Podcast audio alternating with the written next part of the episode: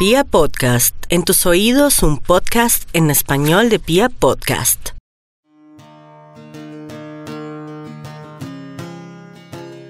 Me gusta preguntar porque uno preguntando a veces encuentra las respuestas a las cosas o a veces queda peor. No, pero cuando uno queda peor hay una sed y una necesidad de, de ir encontrando las respuestas. Yo me he venido preguntando muchas cosas en los últimos años y creo que estos últimos años han sido de una madurez eh, en algunos aspectos, en la parte espiritual.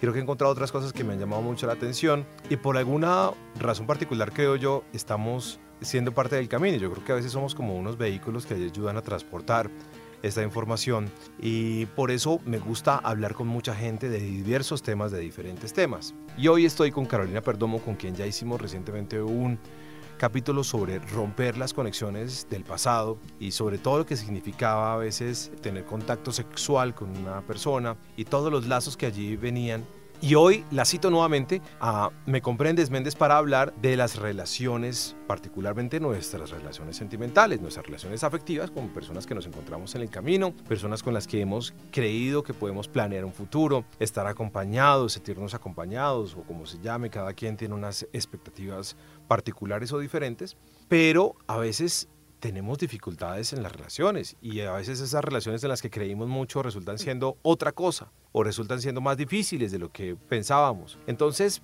me vine con Carolina para que analicemos hoy una parte de esos conflictos que se nos presentan con las personas que aparentemente escogimos como esa sociedad afectiva que todos queremos tener. Carolina Perdomo, bienvenida, me comprendes Méndez. Muchas gracias, Méndez.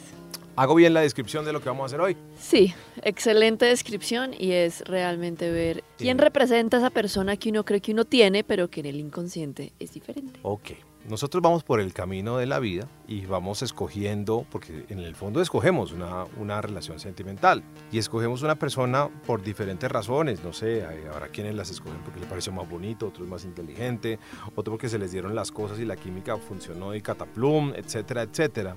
Pero cuando van pasando los meses y los años, las relaciones automáticamente se van transformando. Ninguna relación es igual a los primeros 3, 4 meses a los 3, 4 años. No, porque como todo, todo madura también. Claro, pero cuando la relación se transforma y madura, es cuando tal vez uno se encuentra en realidad este tipo de cosas y uno empieza a darse cuenta de por qué está con alguien o empieza a cuestionarse por qué está con esa persona, lo cual no está nada mal, ¿no? Entonces, yo no sé, yo, yo he advertido esto ya cuando pasa el tiempo. Creo que ojalá pudiera uno hacerlo mucho más rápido antes, es decir, uno conocer a una persona y rápidamente empezar a descifrarse, pero ese tiene una maduración, ¿no? No, es imposible uno empezar una mm. relación y darse cuenta de y ya, todo. Y ya puedes eh, tener todo bajo control y prever todas las opciones. Eso es totalmente imposible, pero es que Méndez, hay dos temas. Uno es las típicas cosas de una relación que uno lee en cualquier libro, que cualquier terapia de pareja le va a hacer eh, ver a usted y es como la convivencia, la negociación, ceder, ponerse en los zapatos del otro, todo ese tipo de cosas que son el día a día. Sí. porque digamos que la convivencia del día a día es de las cosas que más matan a la pareja. Pero hay muchas parejas que vienen y me dicen, mira, yo me la llevo muy bien con mi marido, estoy súper bien con mi pareja, llevamos X años, pero ya no tenemos sexo. Entonces digamos que ya no es un problema ni de convivencia, ni de comunicación, es un tema de, es que somos como hermanitos. Convivimos. Exacto, y, nos entendemos súper bien. Pero usted ha tenido parejas que, o conoce casos de, parejas que llevan 10, 15 años y, siguen en furor, pues. Sí. Porque, porque lo que yo creo es que igual la, la curva de la sexualidad tiende a tener eh, caídas y subidas. Claro, y eso además depende, depende de las situaciones. Depende si, por ejemplo, uno tiene ah. crisis, dramas. Dramas, eh, hay embarazos. Angustias. tantas situaciones duelos. Que puede haber, ¿no? Pero generalmente lo biológico y lo arcaico lo que debería ser es que la pareja con la que uno está, pues siempre uno tenga una vida sexual activa. No quiere decir, claro, los primeros meses son el furor, claramente, y eso a todo el mundo le pasa. Después va a una curva donde las cosas se calman, pero el 75, el 80% de las parejas, esa curva con el tiempo la van bajando, la van bajando, y hay parejas que usted les pregunta y me dicen una vez al mes, una vez cada dos meses. A veces que dicen, caen en cuenta y dicen, uy, no sé, hace más de seis meses, nada de nada. y ahí ya hay un tema. Claro, cuando Carolina dice, ¿quién está detrás de tu pareja? Yo me imagino muchas cosas. Yo puedo pensar miles de cosas. ¿Quién está detrás de tu pareja? Puedo pensar que mi pareja tiene unas conexiones con su pasado que no ha podido desbloquear, que tuvo un amor, que tuvo una relación afectiva muy poderosa y tal vez ella no ha soltado esas conexiones. Puedo pensar que una pareja de anterior pudo haber hecho algún daño, no sé, a veces las personas en medio del desespero que recurren a otras cosas y es parte de una locura, pero eso existe. Pero también esa persona a quien escogimos puede estar representando a alguien inconscientemente. Entonces a veces puede que uno esté cuadrado, viviendo, enamorado o casado con la mamá y sin darse cuenta, ¿cierto? A ver, lo que pasa es que todos, y esto aplica un poco como al psicoanálisis, todos estamos estancados, todos, en algún punto, como en una época, en una etapa freudiana, y es con su mamá y con su papá. En este caso es el Edipo o el, Electra. Yo estuve un tiempo estudiando ese tema y encontré por qué a mí me gustaban tanto las mujeres bravas. ¿Por qué? Porque descubrí que yo automáticamente buscaba a mi mamá en ellas. Yo estaba buscando a mi mamá. ¿No? Entonces, mientras más bravas, más me gustaban. ¿Sabe por qué? Porque entonces la mamá es brava, la mamá lo regaña a uno, la mamá le da cantaleta a uno, entonces el Menditos, ¿sí? No el Méndez grande, sino el Menditos, necesitaba una mamá que viniera y lo regañara y le dijera qué hacer. Pero ¿qué pasa? De una vez me adelanto a qué fue lo que le pasó. Ninguna relación le funciona porque se vuelve cantaleta. Mm. Y porque uno al final no quiere acostarse con la mamá. ni con la cantaleta. No, no, no, Entonces, después de unos meses que pasa el furor, seguramente la crisis era, esta vieja ya no me produce, esta vieja que es artera, todo es más artera, todo es difícil. ¿Por qué? Porque es la mamá. de acuerdo. Pasa igual, por ejemplo, para las mujeres. Entonces, muchas mujeres lo que tenemos detrás de nuestras parejas son nuestros papás. Y no solamente son papás, pueden ser también las personas que representaron al papá o a la mamá. O sea, puede que, digamos que mi papá nunca respondió por mí y el que me crió toda la vida fue mi abuelo, yo puedo estar buscando a mi abuelo. Siempre hay una situación de esas, pero ojo, porque si detrás de mi, de mi pareja está mi papá, mi relación con mi papá es amorosa y es súper chévere, pues si yo hago conciencia de que efectivamente tengo un poquito de cortocircuito detrás, pero soy consciente, no es tan grave. Pero si por ejemplo mi papá me abandonó, si mi papá nunca respondió por mí, abandonó a mi mamá cuando estaba embarazada, y yo estoy buscando detrás de mi pareja a mi papá perdido, entonces yo voy a caer en la típica historia de todos los hombres me abandonan. Porque como quiero repetir la historia, como, sí, estoy buscando a mi papá, pero mi papá me abandonó, entonces mis parejas de adulta me van a abandonar. Ya es cuando usted oye a la gente decir, es que todos son iguales, es que todos los tipos son terribles. No, lo que pasa es que su inconsciente, como está programado, a lo que quiere buscar, pues encuentra tipos que le pueden dar, o mujeres, situaciones que le van a dar lo que usted está buscando. Y es yo, la grande, necesitan que la abandonen como cuando me abandonaron cuando era chiquita. Sí, pero entonces yo le voy a hacer una pregunta en ese momento, Carolina, porque es que lo que usted está diciendo ya me dispara todas las alertas. A ver, a ver. Y yo me estoy poniendo en el papel, en los zapatos de, hombres y mujeres allá afuera, y digo, bueno, ¿esto es el 100% de los casos? No. No, pero el 80%. pero entonces lo que le digo es, si mi relación, por ejemplo, en mi caso, real, yo descubrí que detrás de mis parejas y de varias parejas que he tenido serias, siempre ha estado mi papá detrás. Entonces, hay situaciones, por ejemplo, que uno dice, a mí me gusta esto de esta persona porque me acuerda a cuando yo era chiquita, porque mi papá hacía lo mismo conmigo, porque yo podía vivir esta experiencia con mi papá. Pero entonces cuando yo lo hago consciente, pues no es tan grave, porque yo ya entiendo que la persona con la que yo estoy no es mi papá, ¿sí?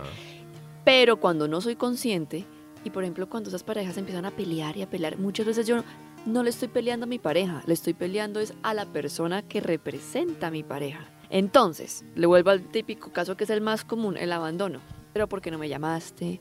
Pero ¿por qué no me dijiste a dónde ibas? Pero es que tú no me pones atención, pero es que tú no me quieres, pero es que tú nunca estás pendiente de mí. Tal vez esa persona le está reclamando es a su papá que nunca estuvo pendiente de él. ¿Sí? Y ahí, a ver, exacto, ya usted nos va dando unos tips ahí como para identificar la cosa. Pero se necesita también mucha sinceridad de parte de cada uno de nosotros para, como un estado de conciencia. y eh, hay una manera muy chévere que se hace con las fechas de nacimiento y de concepción, bueno, que es como una reglita que uno saca, y es muy interesante ver cómo las fechas coinciden, o sea, es impresionante. Pero ojo, porque no solamente yo por ser mujer voy a traer a través de mis parejas hombres, ¿sí? No solamente mi papá o mi abuelo. Puede que yo a través de mi pareja traiga a mi mamá, o traiga a mi hermano, o traiga, por ejemplo, a mi hermano no nacido. Sí. Si yo, por ejemplo, tuve un hermano que se murió antes de mí, ¿sí? o mi mamá tuvo un aborto, yo puedo estar trayendo a través de mi pareja ese hermano no nacido. Ay, pero esto, está, esto que está hablando pues, es muy interesante y todo, pero me produce muchas angustias, Carolina.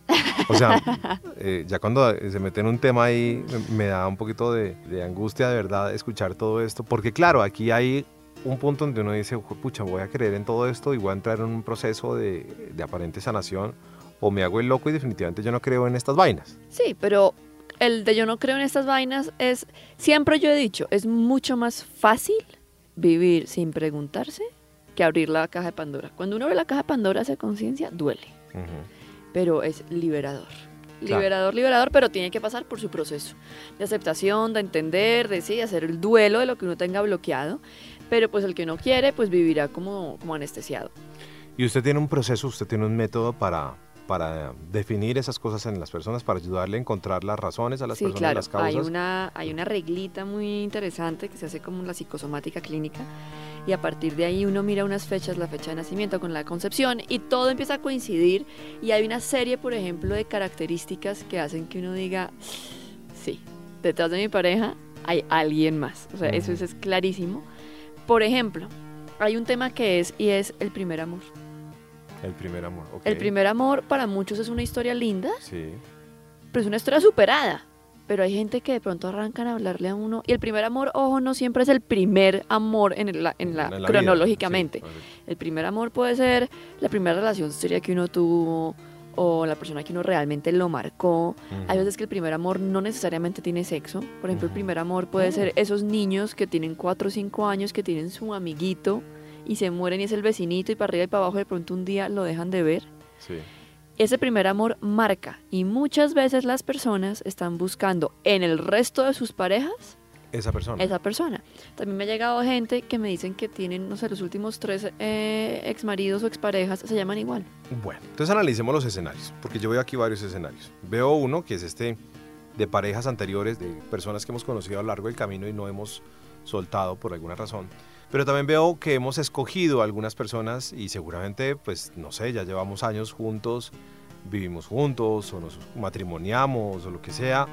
Y hay un punto en el que me doy cuenta que estoy viviendo con mi mamá o muchas mujeres dirán, claro, ese man es mi papá, pero uno ahí qué hace, o sea, es, esto no es tan fácil. Entonces, a ver, hay, hay diferentes temas. Primero, el que más me angustia un poco, bueno, todos me angustian, pero, pero primero, ¿cómo hago para descubrir si yo estoy tapando con esa persona la necesidad o las carencias que yo tuve con mi papá, mi Entonces, mamá o, mi, o, algo, mi rango familiar? Le voy a dar ejemplos. Sí. Por ejemplo, si uno dice, es que a mí me encantan los hombres con barba. Uh -huh. Y no hay, mire, hasta que mi papá tiene barba. Uh -huh. ¿Usted a quién está buscando? Sim simbólicamente a su papá. Bueno, lo, voy, a abrir, mi, voy a abrir mi corazón en este programa. yo también, por ejemplo, escogía mujeres muy jóvenes, mucho más jóvenes que yo, pero era una cosa inconsciente, o sea, una cosa que yo no entendía por qué. Uh -huh. Hay algo ahí que puede uno... Claro, habría ¿sí? que, por ejemplo, cuando uno busca hombres, cuando uno de mujer está con hombres de 15 años en adelante mayor que uno, sí. uno está buscando al abuelo.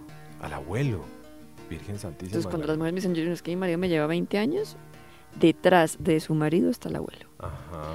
Los hombres, por ejemplo, las relaciones que son mayores de 9 años, sí. de 9 a 15 años, uno está buscando al papá. Ajá. Eso es claro.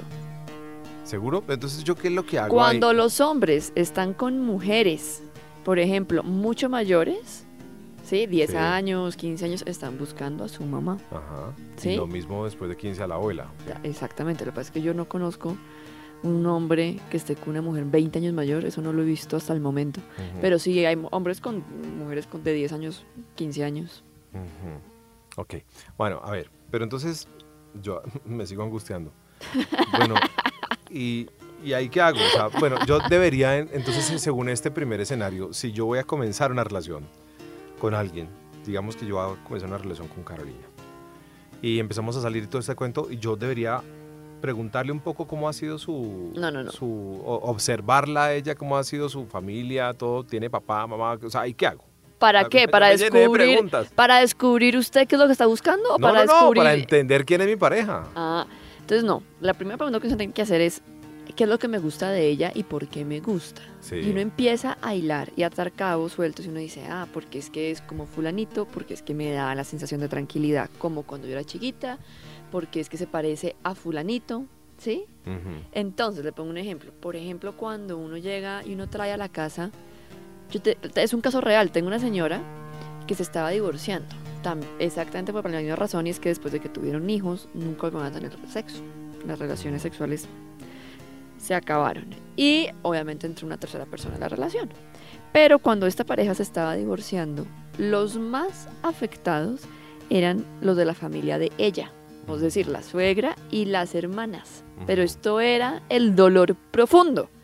Y cuando yo fui a ver, pues resulta que ellos tenían un hermano mayor que se había ahogado cuando era chiquito, se ahogó en una piscina de niño, el chino se murió, y este hombre que ella vino a traer, su marido, representaba a este hermano muerto. O sea, esa tusa le dio a todos. Entonces la tusa era a todos. La mamá, o sea, la suegra, no podía entender por qué se iban a divorciar.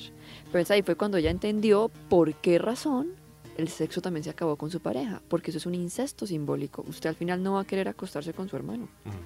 Bueno, ¿y ahí uno qué hace?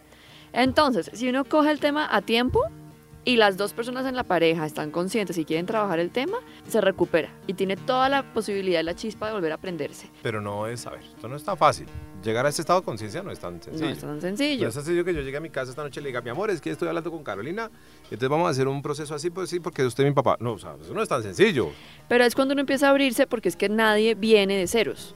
Usted no empieza una relación con alguien, esa persona viene cero kilómetros. Todo el mundo trae sus temas. Sí, claro.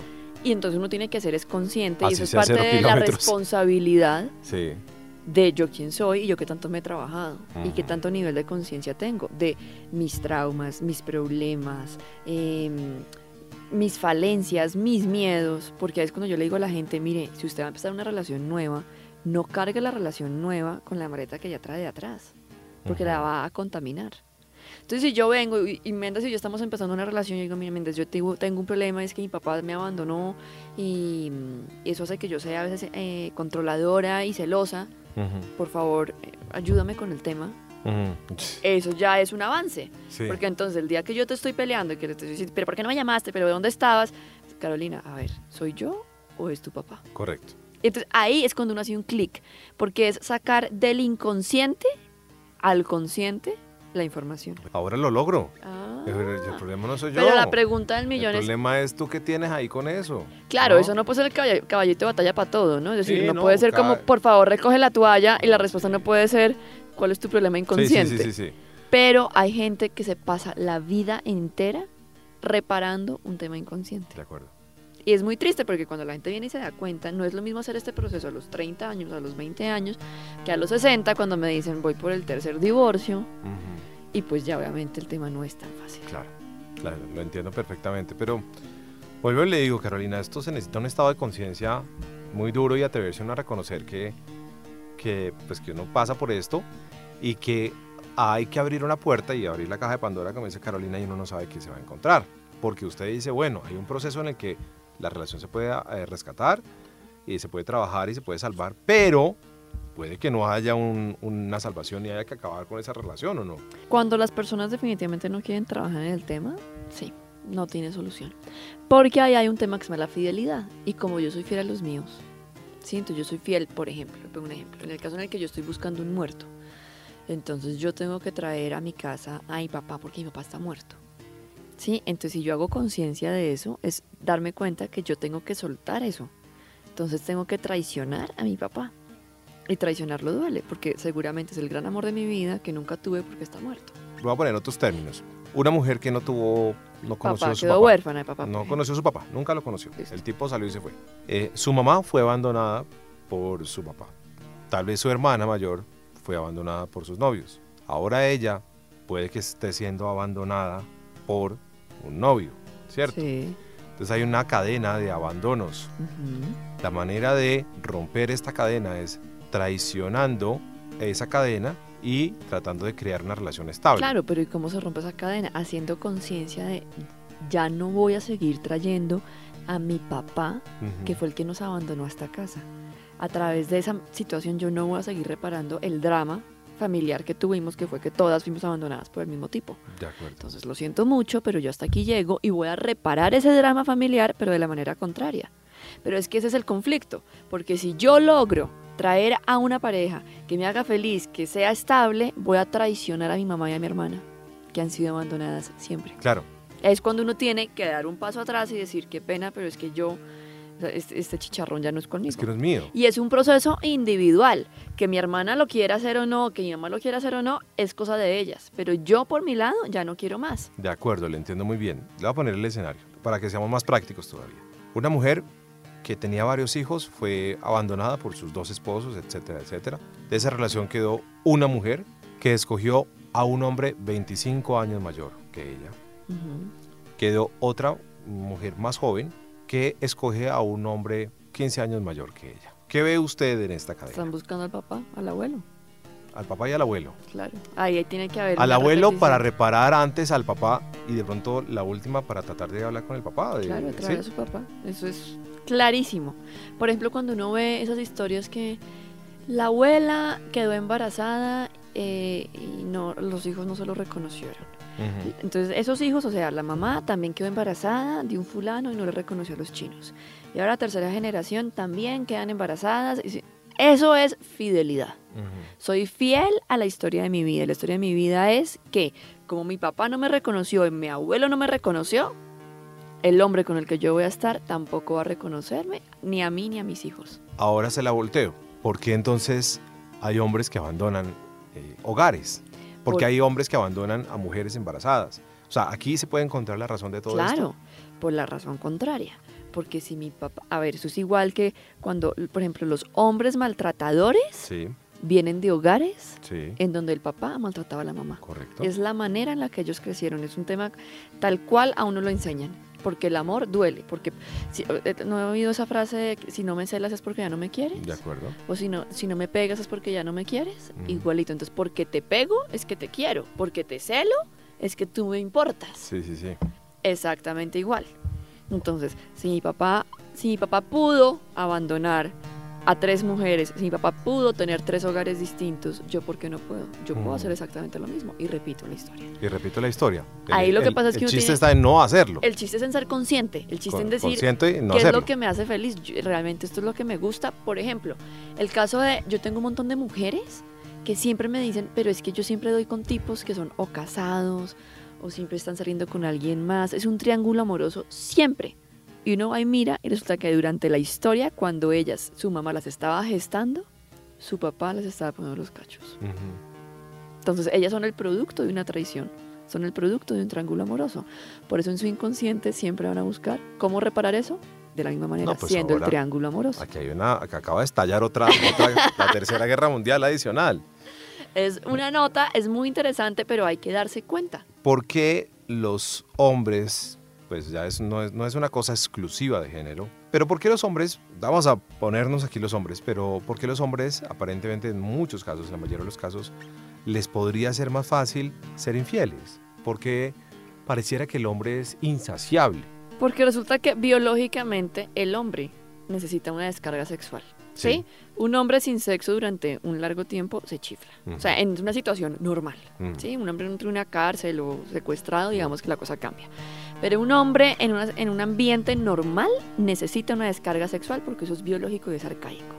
El problema es que si usted y yo estamos casados, somos pareja, pero usted es mi hijo, pues yo no quiero tener relaciones con usted. Entonces, usted biológicamente tiene la necesidad de salir, ¿sí? Y de explotar esa Claro. necesidad con alguien más. Claro, claro. Entonces ahí el problema no es, yo no estoy justificando que es que yo le pongo los cochos a mi esposa porque como no tenemos sexo, Sí, sí, sí, no, el problema es hacer conciencia, es porque esta relación no nos está funcionando. Eso por un lado. Pero por otro lado, la hipersexualidad, que es diferente, que es esa gente que sí tiene pareja, que tiene una vida sexual activa, pero que no se pueden quedar quietos y son perros y ponen los cachos, Bueno, tanto de hombres digo, como mujeres. exacto. La hipersexualidad es porque están, claro, a ver, ¿Qué la hipersexualidad es dar vida, ¿no? Porque sexo al final es dar vida, aunque no siempre Sí. se logre, digamos, no es Sí, sí, sí. pero uno tiene esas pulsaciones para poder dar vida, para reproducirnos, porque nuestro primer fin es sobrevivir y el segundo es reproducirnos. Eso a nivel arcaico, ¿sí? Animal. Pero cuando yo tengo hipersexualidad, es decir, tengo que dar demasiada vida, es porque yo tengo que revivir un muerto. Entonces esa gente que es demasiado sexual, en su inconsciente lo que está buscando es a un muerto, que puede ser que quedaron huérfanos cuando eran chiquitos, que tienen una pérdida muy grave en su vida, un drama familiar muy complicado. Por ejemplo, después de la Segunda Guerra Mundial, después de la Primera y Segunda Guerra Mundial, lo que se vio fue una hipersexualidad, porque por tantos muertos, después arrancaban a tener chinos a, lo loco, porque tenían que volver a reproducirse. Es un tema biológico, después de las guerras. Siempre hay hipersexualidad, por ejemplo, después de las funerarias. Es muy común cuando alguien se muere en una familia, en menos de seis meses hay alguien que queda embarazado. Dios mío. Porque es la manera, no, es biológico, es la manera de decir, perfecto, alguien se fue, pero tenemos que llenar ese vacío porque tenemos que seguir reproduciéndonos. Esto es una historia que parece traída de los cabellos. Es súper interesante. Carolina, a mí me encanta el tema, pues yo lo he venido estudiando lentamente en los últimos años y lo entiendo y lo comprendo, pero a simple vista puede que en este momento gente que nos está escuchando diga, estos están locos, ¿no? Y además volvemos al tema de que lo que no está comprobado científicamente, etcétera, etcétera. Es decir, esto no tiene nada de locura.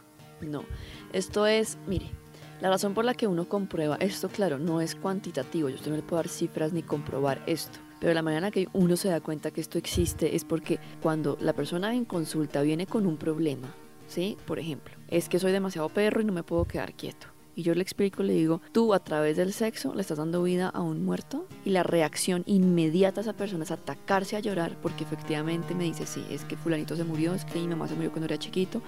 Si su cuerpo biológicamente tiene una respuesta, es porque ahí está. Porque es que en el inconsciente está encapsulada la razón.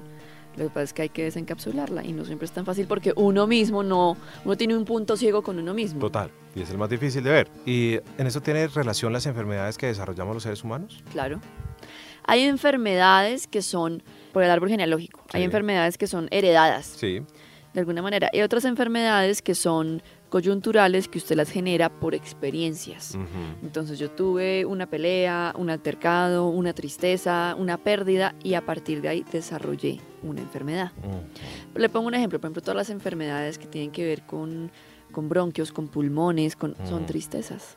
Con vías respiratorias son tristezas. Entonces cuando me llega la gente con, mm, no sé, una bronquitis, un cáncer de, de pulmones, Claro, para una bronquitis tenemos tiempo, para un cáncer de, pulmón no tenemos tiempo. ¿sí? Hay que mirar mucho más rápido qué fue lo que pasó y la gente encuentra la razón, qué fue lo que desató esa enfermedad. Cuando usted hace clic y entiende, el nivel de estrés baja, la enfermedad se calma y la situación cambia totalmente. Es muy interesante.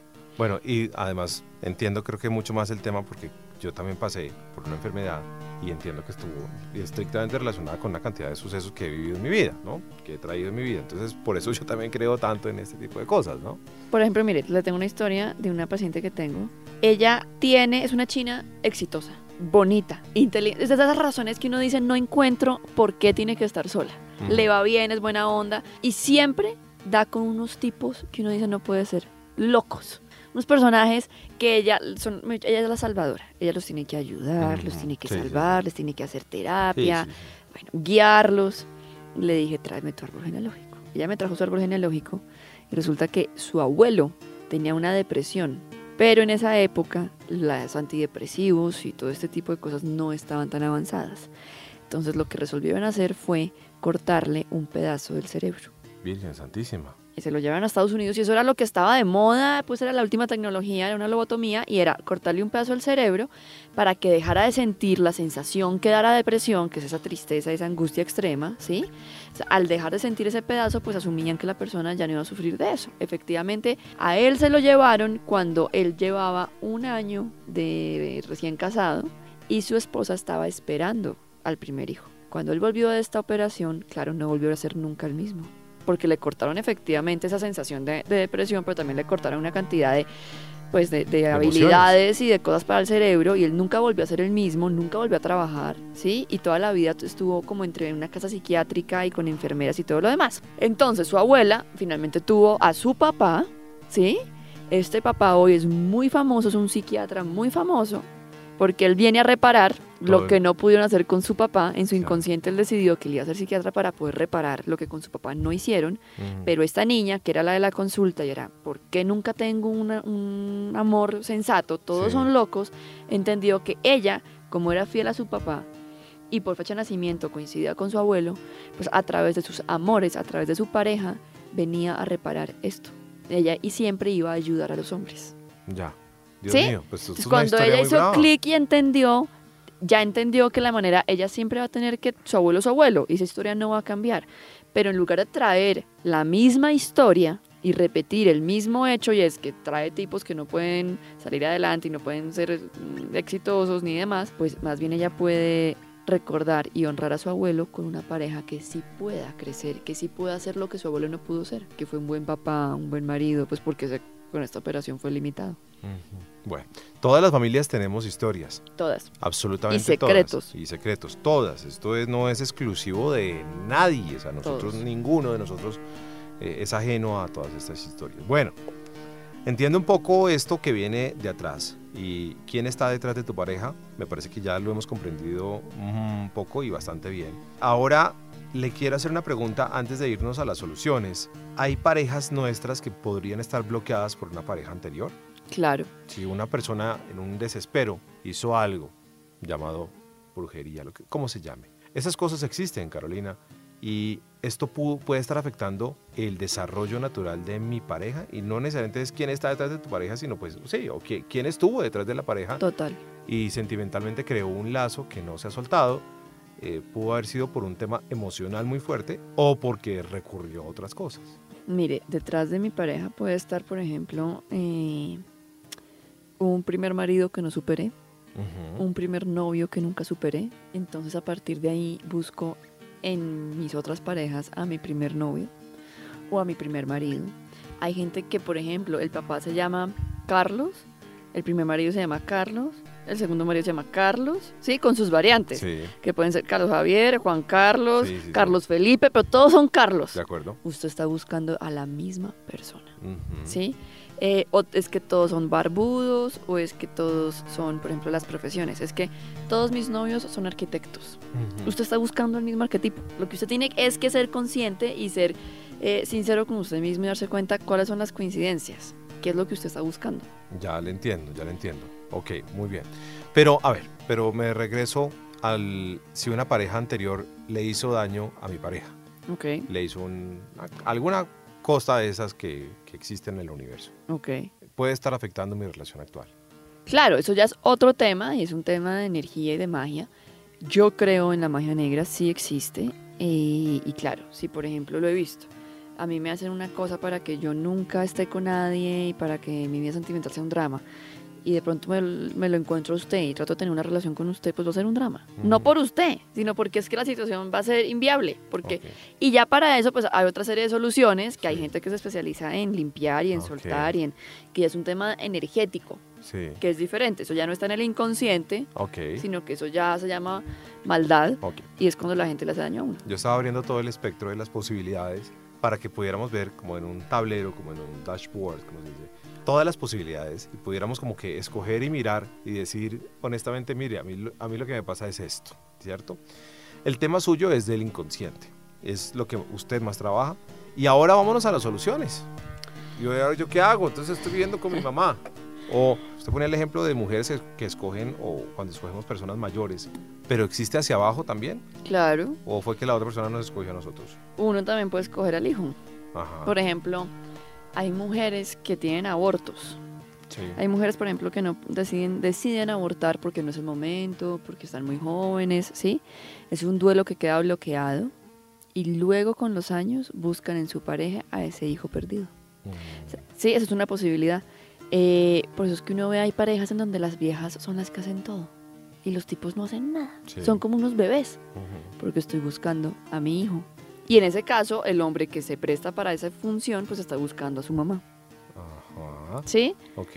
Entonces, ¿qué hacer? Pues haga conciencia. Entonces, por ejemplo, en el caso de estoy con mi marido, pero mi hijo me parece un niño y parece un, mi hijo, es que limítese, no le haga todo. Póngale límites, póngale responsabilidades, o sea, es hacer conciencia de, mira, somos pareja, ¿sí? somos partners y tenemos 50-50. Si yo lavo, tú planchas, si tú cocinas, yo limpio, o sea, miti miti, pero no puede ser todo para un lado. Es hacer conciencia de. Y cuando, por ejemplo, las mujeres buscan personas muy jóvenes y aparentemente vienen a alimentar, esto se ve, su energía sexual o su parte sexual, ¿ahí qué hay? ¿Qué puede haber? Ellos están buscando a su mamá o su abuela. Ellas están buscando vida, seguramente también quieren darle vida a un muerto o están reparando con un, hijo no nacido, un hijo perdido. Pero esos flechazos, por ejemplo, de, uy, es que fulano me encantó, entonces nos encontramos solo para sexo y somos amantes, eso es muy efímero, eso a los seis meses se acaba.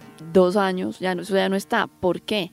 Porque como estamos reparando a alguien detrás, uno ya después se aburre, ese incesto no funciona porque es un incesto y uno, uno psicológicamente pues no quiere acostarse ni con el hijo, ni con la mamá, ni con el papá y hasta ahí llega. Hace poco conocí un caso que me, llamó la atención, es un caso aparte y es una mujer que ya pues digamos que no, está, no tiene muchos años, pero ya es una mujer madura. Nunca quiso tener hijos, no, dice que no quiere tener hijos y la mayoría del tiempo la pasa sola, eventualmente tiene novios, eh, predominan ellas como el freelance, como que tiene uno que otro amigo, pero afirma que ya no quiere tener hijos y lo afirma muy fuertemente. Y pasa mucho tiempo sola y me llama mucho la atención. Obviamente no cree en los hombres. Y yo miraba ese caso, yo decía, detrás de ella tiene que haber una serie de cosas que... porque yo no creo, yo conozco muy pocas mujeres, o sea, yo creo que el 99% quieren tener hijos y formar una familia. Ese es un tema que es complicado y que cada vez oigo más gente que dice que no quiere tener hijos. A ver, si me yo me remonto a lo arcaico, a lo biológico, lo normal es reproducirse. Sí, entonces claro, ya hoy como la época ha cambiado, pues uno ya no tiene cinco hijos, uno tiene uno y acaso... No, y el mundo cambia y las dificultades... Pero la reproducción es la única manera de sobrevivir en el tiempo. ¿Sí? Entonces las mujeres sí o sí vienen un poco a reproducirse. Eso es biológicamente hablando. Sí. Pero hay una serie de factores que nos afectan a las mujeres en el inconsciente y resulta que, la, por un lado, la sociedad se está masculinizando, perdón, se está feminizando. Entonces, ¿qué es lo que pasa? Por ejemplo, ahora salieron superhéroes mujeres. Eh, ahora las mujeres también ganamos plata, también trabajamos, también competimos con los hombres. Pero las mujeres estamos perdiendo que no me parece para nada mal porque soy muy en pro de que podamos de igualdad de derechos, pero entiendo y de acuerdo, estoy de acuerdo porque las mujeres entonces estamos llegando a un punto en donde ya no queremos cumplir con nuestra función biológica porque necesitamos competir, ¿sí? en la sociedad y en el mundo. Porque ahora solamente ser ama de casa o quedarme en la casa criando a mis hijos no es suficiente. Ya me están exigiendo otra serie de cosas.